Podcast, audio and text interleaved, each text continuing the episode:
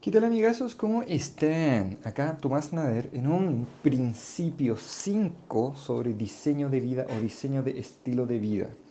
En estos audios, ¿no es cierto? Estoy recopilando lo que creo yo es lo más relevante a la hora de poder diseñar diferentes aspectos de nuestra vida tal y cual nosotros queremos crearlos, tal cual queremos que sean.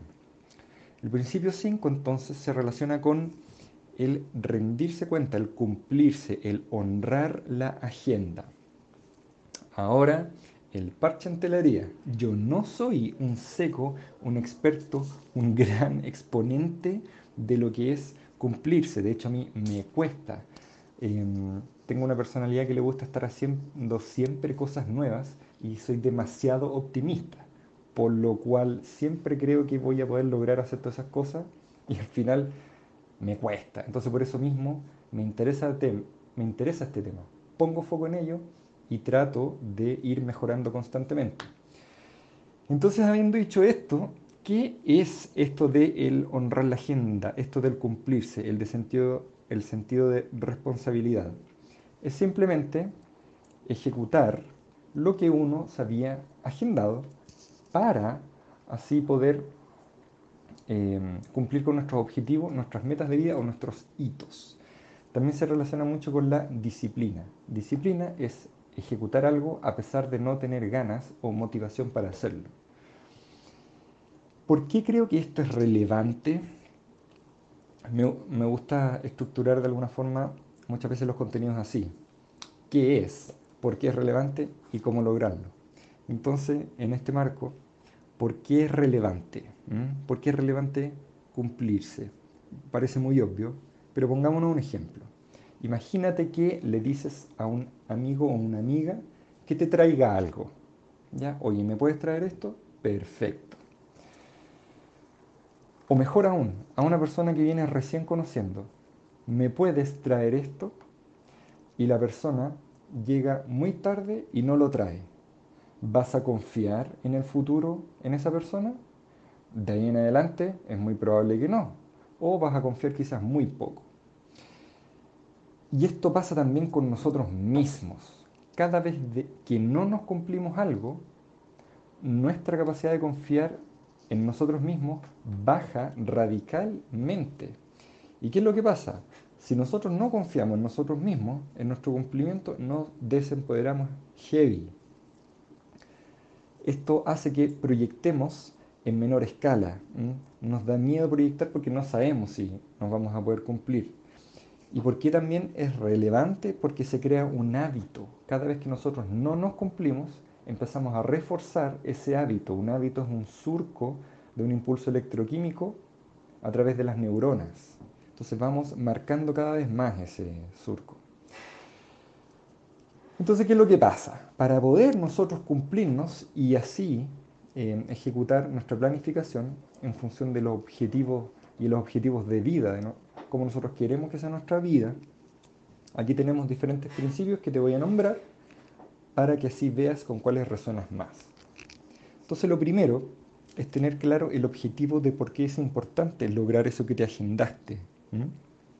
De esa manera, en el momento en que empiece la negociación contigo mismo, que somos buenos para negociar con nosotros mismos, sabemos que tenemos que hacerlo porque si no, no vamos a poder cumplir el objetivo. Y nos motiva el visualizar habiendo cumplido ese hecho. Eso se relaciona con este segundo eh, principio para poder generarlo, que es pensar o visualizar en el resultado. Imagínate que está yendo al gimnasio, ejemplo bien práctico. quizás medio repetido, pero está yendo al gimnasio. Entonces, ¿cuál es el estado físico que quiere generar? Otra forma de poder apoyarte, ¿no es cierto? Es pensar también en la acción, visualizar la acción que estás ejecutando, no solamente el resultado, sino también el sentarte a revisar quizás la parte financiera o, o tu organización o visualizarte yendo al gimnasio o visualizándote en lo que tengas que hacer quizás para lograr la relación que quieres, ¿no es cierto? O también el, en, esto del en el desarrollo personal siempre hay como tres áreas, como lo profesional, carrera, ¿no tu proyecto, emprendimiento, salud, estado de salud y relación. También está la parte espiritual, ¿no es cierto?, para los que sean más creyentes en ese aspecto. Entonces el pensar en la acción te familiariza con esa nueva realidad, ya no es tan ajena. Entonces es mucho más fácil poder concretarla.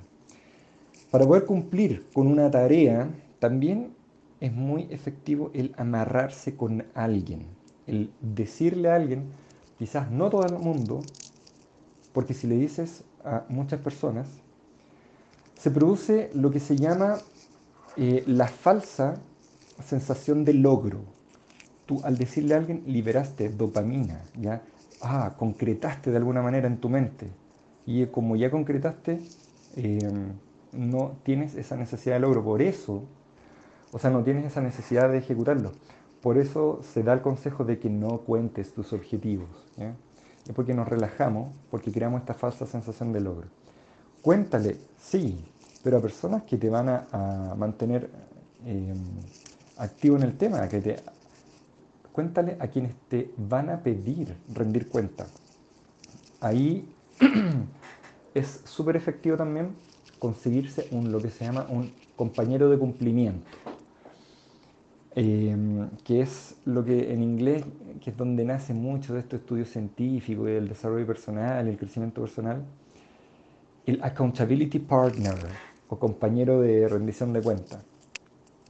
Entonces esta persona te mantiene eh, rindiéndote cuenta, te pide, a ver, ¿lo hiciste?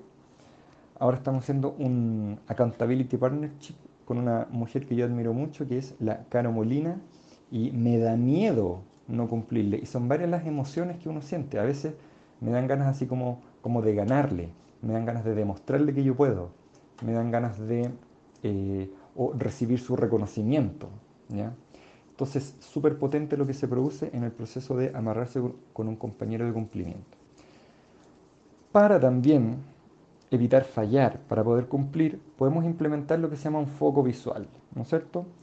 Anotarlo, ya sea en nuestra agenda, en nuestra lista de tareas, en un post-it, para de alguna forma familiarizarnos con esa tarea que tenemos crear. O sea, es vital tener una agenda o un Google Calendar o escrita en papel, ¿no es cierto? No digital, en alguna aplicación.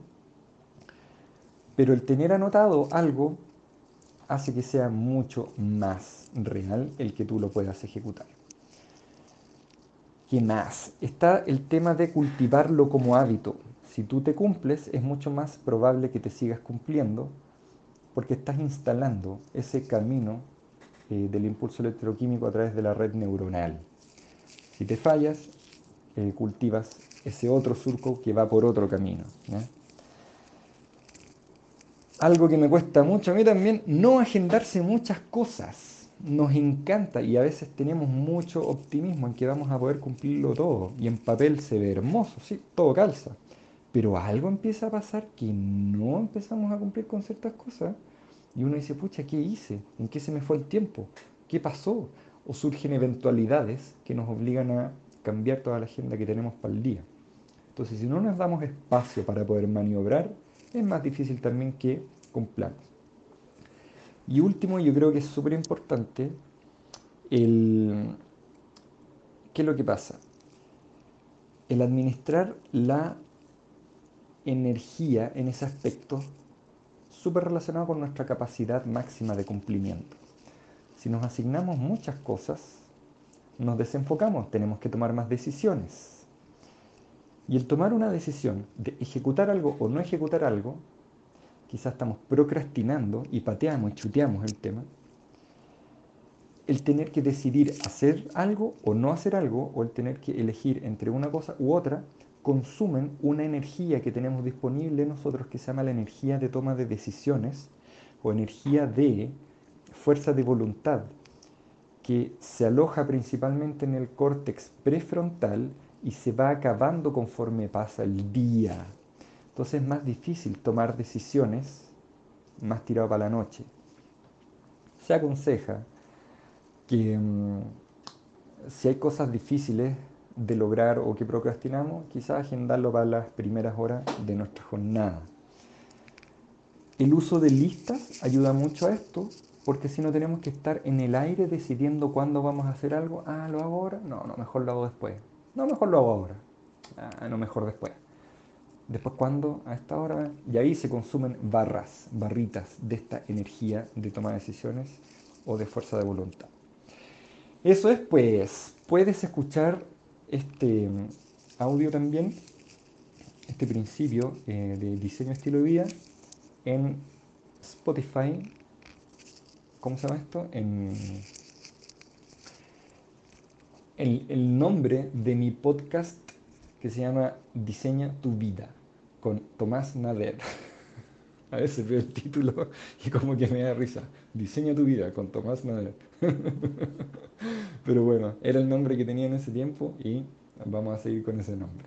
¿Ya? Todo el éxito, cuenta conmigo para lo que necesites. Si, puedes, si quieres, me puedes hacer preguntas con respecto a esto. Yo feliz de responder. Un abrazo y todo el éxito.